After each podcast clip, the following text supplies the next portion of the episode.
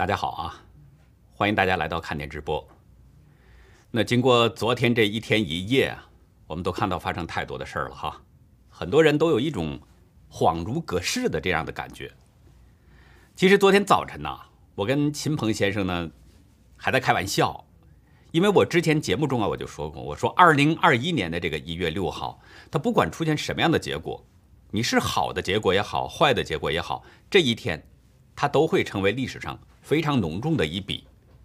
好的呢，就会自然被后人称颂。那就像美国的国父华盛顿将军，还有这个伟大的总统林肯，这些人都被后人这个万世传颂。坏的呢也是一样，可能就成为一个历史的教训，被后人呢也会铭记，因为要吸取教训嘛。就是说，不管怎么样的，这个一月六号都将是美国人呢。他的记忆当中一个非常重要的日子，我在这儿呢，先跟大家再说一个最新的消息，就是我们这个，呃，我们的同伴呢刚给我发到手机上的一个消息，呃，美国的最高法院呢，呃，刚刚是驳回了，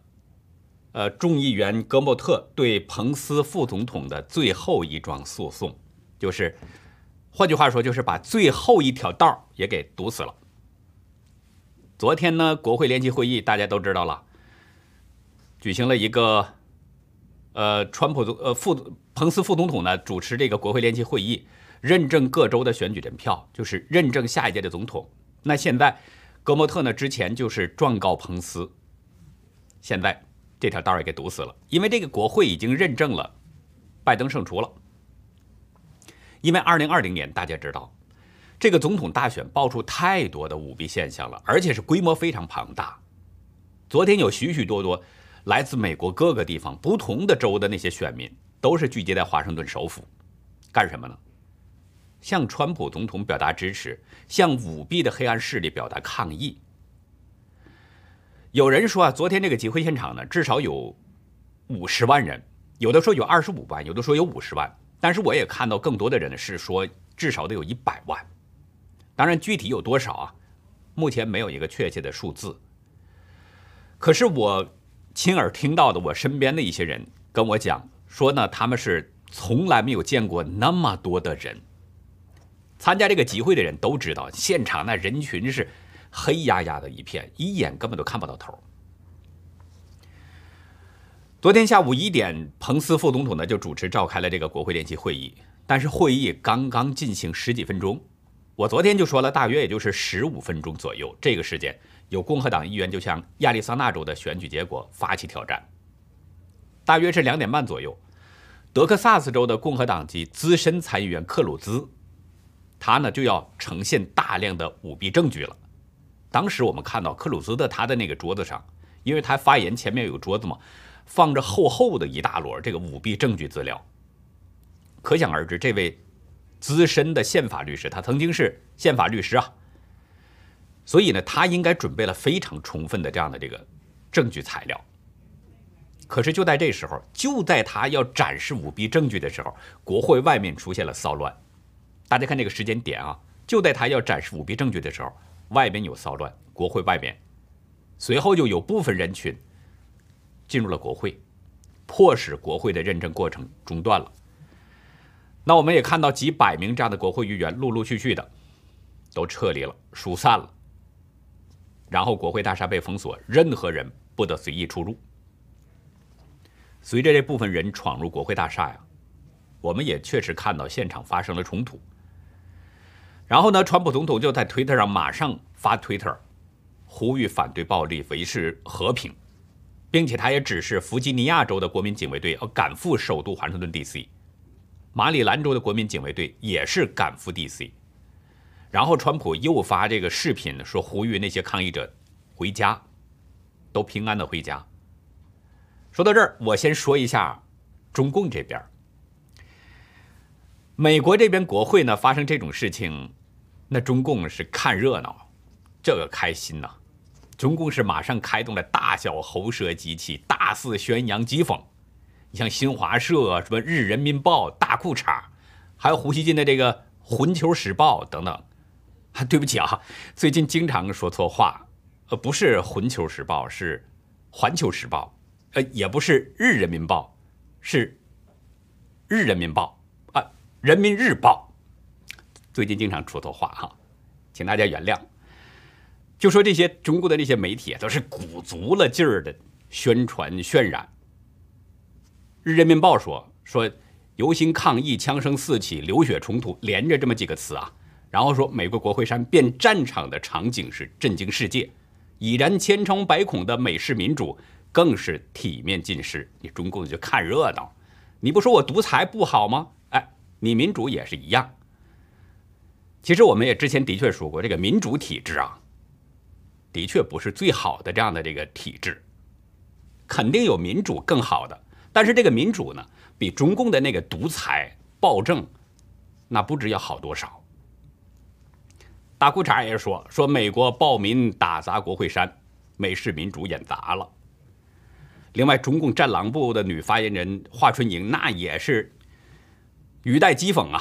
说一些美国官员、议员还有媒体说，二零一九年。香港立法会被闯入，那用的是什么词儿？你现在对美国你自己，你又用的是什么词儿啊？就说中共这边那真是玩了命的渲染啊，这个就给中国的百姓洗脑呗，就说他中共独裁霸道、集权暴政，说他的这个制度好呗，就是这个目的嘛。但是北京的独立学者查建国他说啊，说美国和中共这完全是。两个性质不同的政治体制，中国是有没有民主的问题，是你老百姓有没有权利进行示威的问题，是你老百姓有没有自由、有没有说话权利的问题，有没有生存权的问题，在中国是没有这些权利的，而美国它不是这样，人家是美国是有了民主以后是怎么样搞得更好的问题，这是两个不同的概念。毕竟大陆有这样的头脑清醒的人。能看得出中共是一个什么东西？那好，这个问题咱们就不说了，就是插了这么一个小插曲儿。这中共的喉舌，他要是不在这个时候说点这些风凉话，那大家知道，那他也就不是中共的看门狗了。哎，大家也别误会啊，这可不是我在骂人，这是胡锡进他自己说的。他说中共的媒体那就是党的一条狗啊，说守在党的大门口，党让咬谁就咬谁，让咬几口咬几口，这是胡锡进的话呀。算了，咱们不说他们了，中共那边就那样。咱们还是把话题拉回到美国这边哈。很多人呢，可能是看到了昨天，有的去现场了，有的是通过视频看到了，当然也有一些没看到的。那有些人就问：美国国会那究竟发生什么了呢？我注意到了，在社交媒体上有大量的证据都披露出来了。有的是照片，有的是视频。我这儿呢，呈现给大家一部分。然后在晚上的节目当中，我们还有大量的一些真相视频，那是真实的视频，没有经过任何剪辑修改的原始视频，要呈现给大家。从这些视频当中就可以看出，那背后究竟是发生了一些什么？这是阴谋还是突发事件？昨天晚上呢？这个众议员马特盖茨啊，他在众议院的这个大厅里边就说了，他说今天侵入国会大厦的一些人，不是川普的支持者，他们是伪装成了川普的支持者，实际上他们是暴力恐怖组织安提法的成员。我也看到有川普的支持者，在这个呃社交媒体上表示说，有安提法成员呢伪装成了抗议者，混入人群，冲入国会大厦。有一位退休的军官就告诉《华盛顿时报》，说 XR Vision 公司使用他们的软件呢，对那些抗议者们呢进行了面部识别，然后将两名费城的宾州费城的两名抗议者对他们进行了面部识别，把这两名费城安提法的成员跟参议院两边参议院内部那两名男子进行了这个匹配分析，然后这位退休军官就向《华盛顿时报》提供了照片。这照片就有对他们的这个比对结果，就辨认出了这两个人当中，其中一个人呢带有纹身，而这个纹身就显示出他是斯大林主义者。安提法是通过这个暴力要促进你达到一个无政府状态，并且希望美国就成为这个支持斯大林主义的国家。这个人就是这么一个玩意儿，就是这么一个角色。然后呢，这个 X X R Vision 呢，他还确定了另一名男子。虽然他这个男子啊，跟安提法的联系呢比较隐秘哈，有的人他是表面上你看不出来，他跟安提法联系比较隐秘，很多人呢所以对这个人呢并不了解，但是这个人却经常出现在黑命贵的抗议活动当中。我现在也没有办法把他的这个比对的这些材料给大家展示，大家可以在网上去搜一下，这些资料并不难找。另外呢，我们也看到 FBI 在今天凌晨呢，在 Twitter 上呢就发了一个声明，说啊，FBI 正在寻找有助于识别在华盛顿特区积极煽动暴力的个人的讯息。贴文中写道说，FBI 呢正在通过一些讯息和数位媒体了解一月六号国会大厦及周围地区的那些暴动和暴力。另外，FBI 在推贴文中还写说，如果你看到了，亲眼看到了非法暴力的行动的话，那么你呢就可以提交相关的讯息，提供提交照片或者是影片给 FBI，大概就是这个声明就表示这样的一个意思。说实话，我们是真的希望 FBI 啊能够兑现他的誓约，完成他的使命，可以找到真凶，这样呢就可以还那些。无辜的川普支持者们的清白了，但是有网民爆料，所以呢，让我们对 FBI 的这个声明呢感到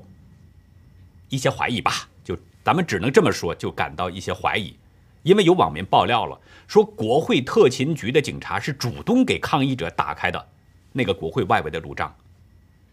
并且说了说这是总统下的令。如果是这样的话。那么大家想一想，FBI 会查国会国会的特勤局吗？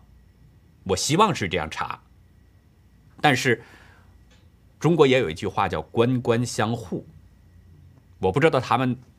会不会这样做。我希望他们不会。如果是这样的话，向这个网民爆料的话，那就证明这就是一个阴谋。我看到有一个视频当中，是一位西方人，他这在视频当中说，他亲眼看到了。是警察护送着那个安提法和黑命贵，把他们护送到了这个集会的现场。这个人拍下了这段视频，在手机都可以看到，在网络也可以看到，在社交媒体上都可以看到这个视频。他说呢，事实比人们想象的还要糟糕。这些视频是会说话的。另外呢，还有网友啊发帖就描述当时的情况。他说：“伙计们，我们已经在那里待了几个小时了，没人冲击任何东西，是警察打开了路障，并告诉他们是总统下令，警察让他们走上进入国会的台阶，这是为了诱使保守派冲击国会，制造骚乱。这是有目的的。”这个网友就这样说的。当然，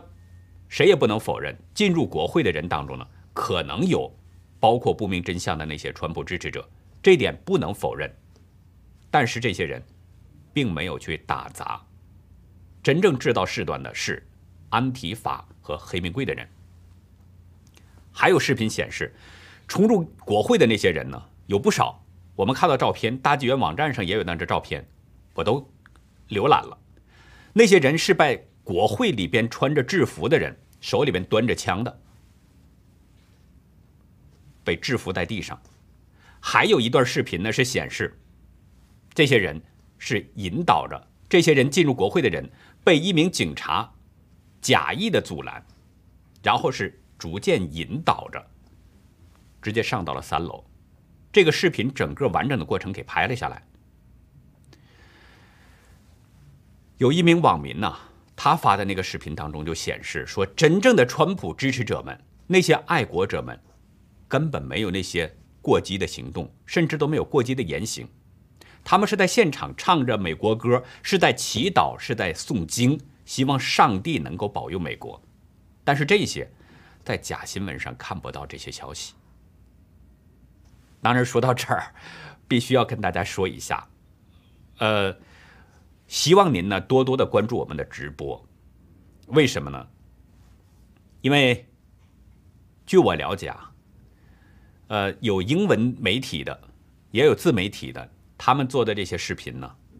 同样也都是揭示真相的。那些自媒体他们的视频都被 YouTube 给删除了，其中有一个人，据我了解是删除了九个，删除了九个视频。所以呢，我们是希望大家能够多多的关注我们的直播，因为直播它不会删除。这样，即使呢我们的影片后来会遭到一些不公的对待的话，您也可以在第一时间能够看到我们的节目，能了解一些真相。这是我们临时查的一点哈。我也看到有这个网民说，说国会的警察和安提法黑名贵是合作行动的，这些人成功的阻止了克鲁兹准备披露的大量舞弊证据，相当完美的终结了民主法治的神话。这是网民说的，说这些人，警察、黑命贵、安提法他们在合作，终结了美国的民主神话。我也看到川普团队在 Palar 账号发布了一个个人图片，因为川普的个人 Twitter 已经被封了，他发不出消息来了，所以呢，川普在前段时间就已经改用了 Parler。啊，我们也有 Parler，大家可以多关注一下哈，关注我们这个 Parler。这个呢，相对来说目前还是比较公道一些，允许人们说话的自由的权利稍微大了一些，比这个 Twitter、比脸书要好得多。大家呢可以尝试着也用一下。川普团队呢，在这个 Paler 账号里边发了一个个人的照片，这个人呢，图片里边的人叫约翰·厄尔·沙利文。根据警方的宣誓书，这个人沙利文这个人是美国的一个叛乱组织的成员。所以我看到有这样的评论，这不是我在说啊，我是学一下别人的评论是怎么说的。这个评论中说呢，说这是民主党操纵的内部警员故意设下的陷阱，在当嫁祸，还是一场政变呢？这个网民是这么评论的：这是栽赃嫁祸，挖的陷阱，还是政变呢？谁都看得出来，谁也不傻。还有网民说，其实这天克鲁兹一行人已经准备了大量的材料来支撑他们反对认证选举人的观点。如果冲击国会的事情没有发生的话，那么那些证据就会在国在国会展现在全国人民的面前，让人们都看看究竟是些什么。那现在能想象得出，为什么冲击国会的这个时间点会在这个时候了？你看这个网民的意思说的很好，冲击国会发生在克鲁兹挑战的这个阶段，他认为就是有人在故意这么安排的，意图是阻止克鲁兹来展示他掌握的那些舞弊证据。如果是这个网民分析的这样的话，谁能掌握的这个时间点这么准确呢？一定是国会内部有人跟外面及时联络沟通啊！这克鲁兹发言了，他要展示证据，马上冲！是不是这样？我们这样分析应该不过吧？只有内部的人可以看到国会大厅里边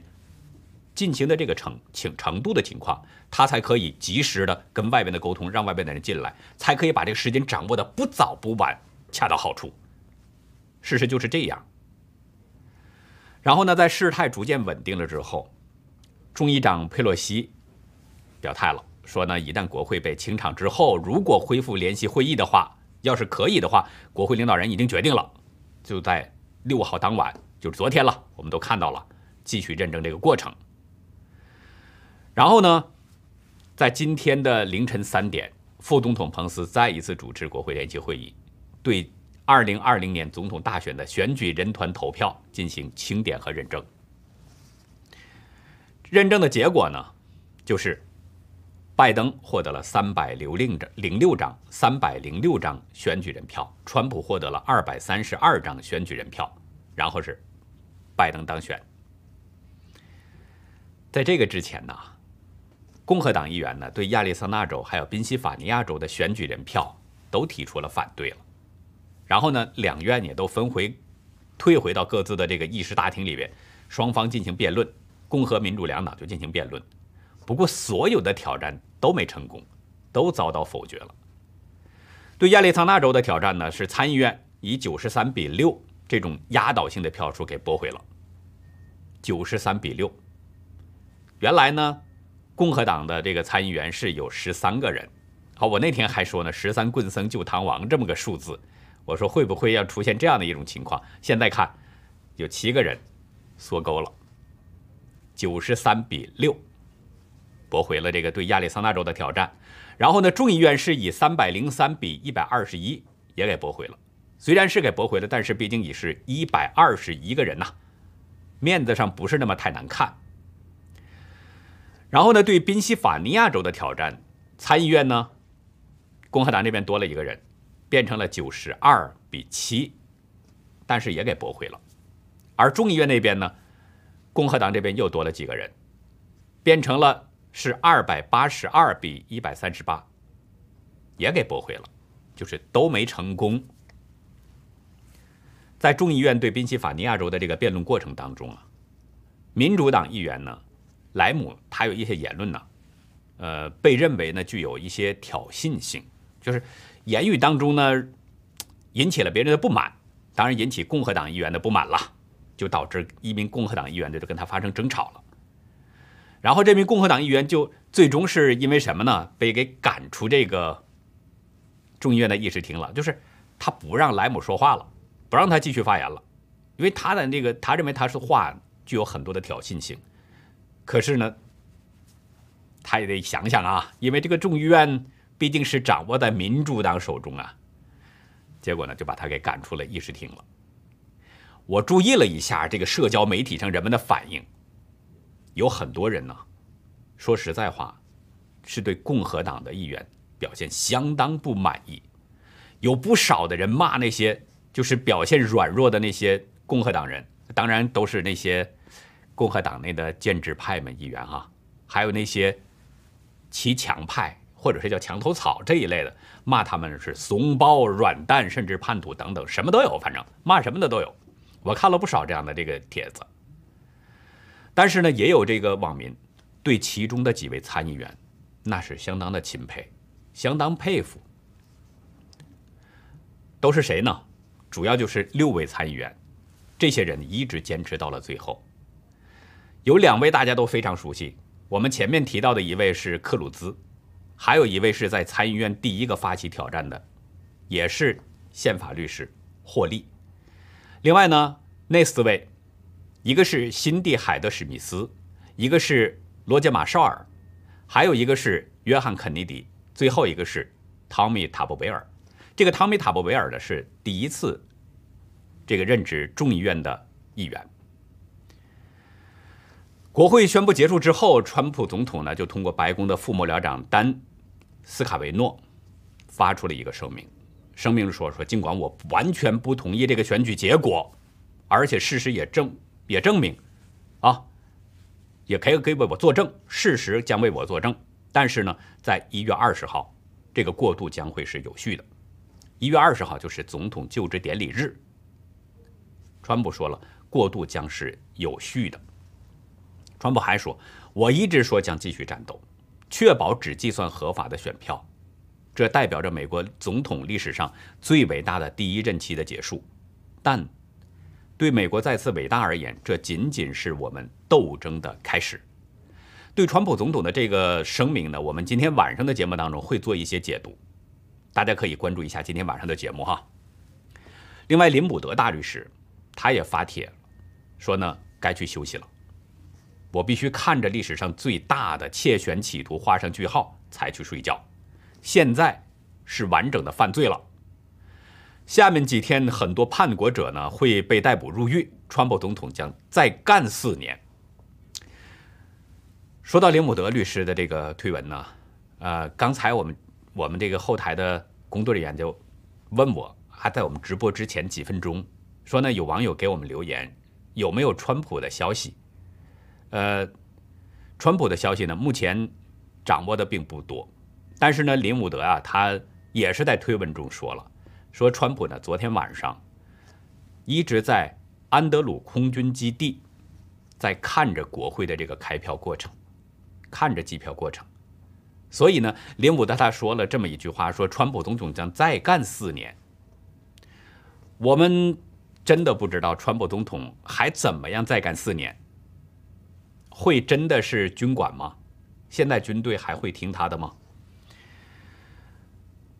现在呢，真的是一切都很难说。我们今天晚上的节目当中呢，会分析的比较详细，因为川普身边的几位大将，叫大将吧，坚定的反共大将，其中有一位伯明辞职了，我们今天晚上都会谈到。经过昨天下午的这个国会事件啊，昨天六点开始，华盛顿 D.C. 大家都知道了，已经实施了宵禁。就是从昨天晚上六点到今天早晨六点这段时间，完全宵禁，不允许人们出来。然后你出来的话，可能就要被抓。然后当天晚上呢，就是华盛顿特区的警察局长罗伯康提他就说了，说当天在国会大厦冲突现场有四个人死亡，其中有一名被国会警察射杀的妇女，还有三名是因为医疗紧急情况丧生的与会者。然后他就说了。一共抓捕了五十二个人，其中四十七个人是因为违反了宵禁以及非法入侵被捕，还有四个人呢是无牌携带枪械，另有一个人呢是携带着违禁武器。另外，他还说，当局呢在民主党和共和党全国委员会办公室那边，在他们的办公室外边查获了管状炸弹，在国会山庄的一辆车上还发现了长枪和汽油弹。但是今天上午的十一点多，今天上午的十一点多，那应该呢在这之前又抓人了。这个时间呢，康提是在这个接受 C 呃大概是 CNBS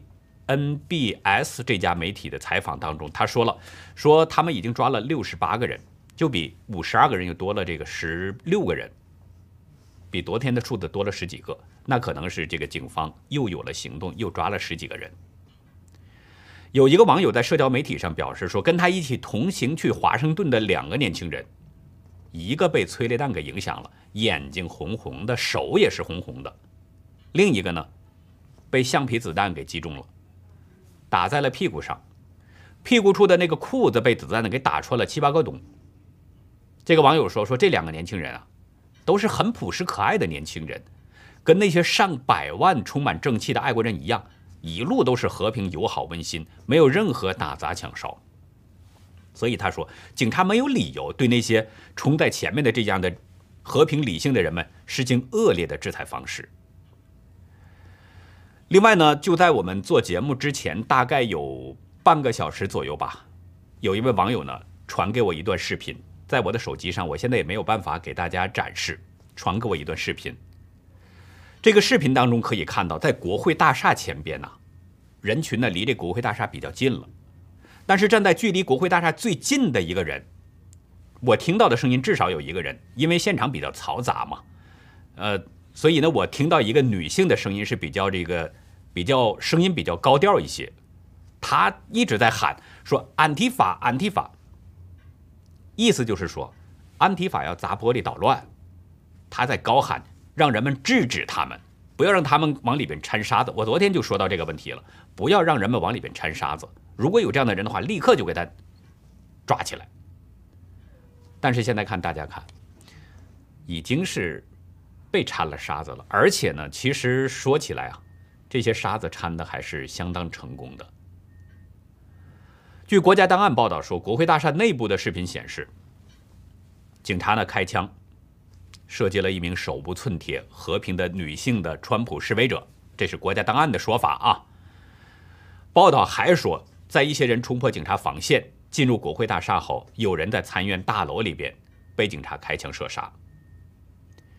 美国的 KUCI News 报道说呢，这名女士是来自圣地亚哥，就是加州的圣地亚哥。她丈夫说啊，自己的妻子呢有十四年的军人经历，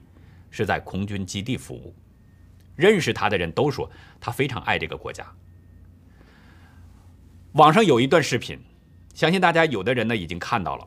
就是这名女子被枪击中的那个视频。那个视频，那个画面相当的令人震惊，打到了脖子这儿，打到了那名女性的脖子这儿，流了很多的血，最后还是没有抢救过来。有网民抨击开枪杀人的警察，说面对安提法和黑命贵的时候，他们下跪。面对一直支持他们的川普的那些支持者，他们却开枪。所以，你说这些警察是不是感觉到让人太无法理解了呢？可是你别小看这样，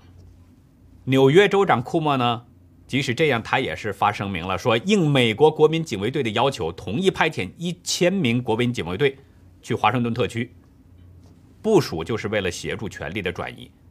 他说呢，预计的部署时间就是两周，两周就是到一月二十号了吗？那我们呢，再来说说彭斯和川普总统的情况。现在这两个人呢，说说他们的关系啊，他们可能已经是翻脸了。大家想想看哈，就目前他们两个人的这种情况，我后边一会儿都会详细的说一下。这两个人现在应该说不再管最后的这个两周时间什么样了，已经是。撕破脸皮了，真的是这样。彭斯昨天的表现，有不少人呢对他都进行了指责和抨击。大家你看那个社交媒体上，Twitter 上、脸书上、Parler 上，还有 Telegram 上面，什么都有。对这个彭斯是，应该说彭斯是现在是千夫所指。有评论说说，根据好几位宪法学者的论述，依据美国的宪法和法典，彭斯副总统作为参议院议长，他是有权利认证。各州递交的选举人证书的，拒绝接受有争议的选举人，这是有先例的。在六个战场州和新墨西哥州，我们看到了都有两组对立的选举人团。这六个、这七个州，应该说这七个州，他们的这个州政府呢，递交了一份选举人的团票，然后呢，州议会立法机构也有一份对这个选举人票。也有一份是作为备选，然后也有上百起违宪诉讼，还有各种选举舞弊的诉讼，太多了。这些大量证据都是在广为人知的情况下，都是这样的。应该说，彭斯是完全有理由可以去这么做。哪个州合法，哪个州不合法，我认证哪个选举人票，不认证哪个选举人票，作为副总统。作为众议参议院议长，彭斯完全有理由，这是宪法给他的权利，但是他没有做。然后呢，在国会参众两院召开认证这个选举人票的联席会议之前，大家也都看到了吧？昨天我们也都说到了，彭斯发了一个声明，说自己呢经过深思熟虑，就判断说我宣誓支持和宪为宪法，但是宪法不允许他决定应该计算哪些选票。这是他在声明当中说的大概意思。彭斯这个声明意思很明确，就是不管你两院的议员怎么反对，你爱怎么反对怎么反对，你爱怎么论证怎么论证，你爱怎么说这个选举过程违宪，你就怎么说这个过程违宪。你举出多少选举的舞弊证据也没有用，即使他手里就有这样的权利，他也不会接受来自争议州的选举人。其实就是这个意思。只不过呢，他是把宪法放在前面当挡箭牌了。他说宪法不没有给他权，没有给他权利。他说，所以我看到有不少网民呢，真的非常生气。有的网友就说哈，说可以说彭斯的这个声明，直接给国会大厦外面聚集的那些从全国各地赶过来的参加拯救美国集会抗议者的那些愤怒烈火上，又浇了一桶汽油。憋屈了两个月的愤怒终于爆发了。网民们的愤怒是可以理解的，因为这个彭斯啊，就他本人来说，真的他变化有点太大了，前后就是一百八十度的变化，人们有点受不了。因为他在一月五号的时候，就是前天，他还在委托他的办公室主任马克肖特还在推文中说呢，说彭斯副总统与数百万美国人一样，对上次选举中的选民舞选民舞弊和违规行为感到担忧。还说呢，副总统欢迎参众两院议员努力利用宪法赋予的权利，在一月六号向国会和美国人民提出反对意见，并且提出证据。你看这推文说的是多好，天花乱坠，是不是？而且他本人也说过，就在乔治亚州的那个助选四号的助选上，他为两名共和党参议员去助选，当时他也做了这些类似的承诺了，但是他没有去做。然后呢？昨天下午，就是在这个国会联席会议在进行的过程当中，后来出现了骚乱嘛，川普发了一个推文，说副总统彭斯缺乏做必要事情的勇气，但这个推文后来被给删除了，被推特给删除了。网关专家说，川普批评彭斯的推文发出之后呢，彭斯就取消了对川普总统的关注，还这个用网民的一个说法叫取关了，不关注你了，不关注你就是讨厌你了嘛，跟你没有关系了，不跟你联系了，大概就是这么个意思吧。后来查证啊，确实是彭斯的这个关注账号，川普总统确实已经不在他关注的名单上了。哎，但是过了一段时间，可能是又有一点变化，彭斯的那个关注人群当中又出现了川普总统，或许是后来又给加上了。但其实这样，川普和彭斯的关系已经出现裂痕了。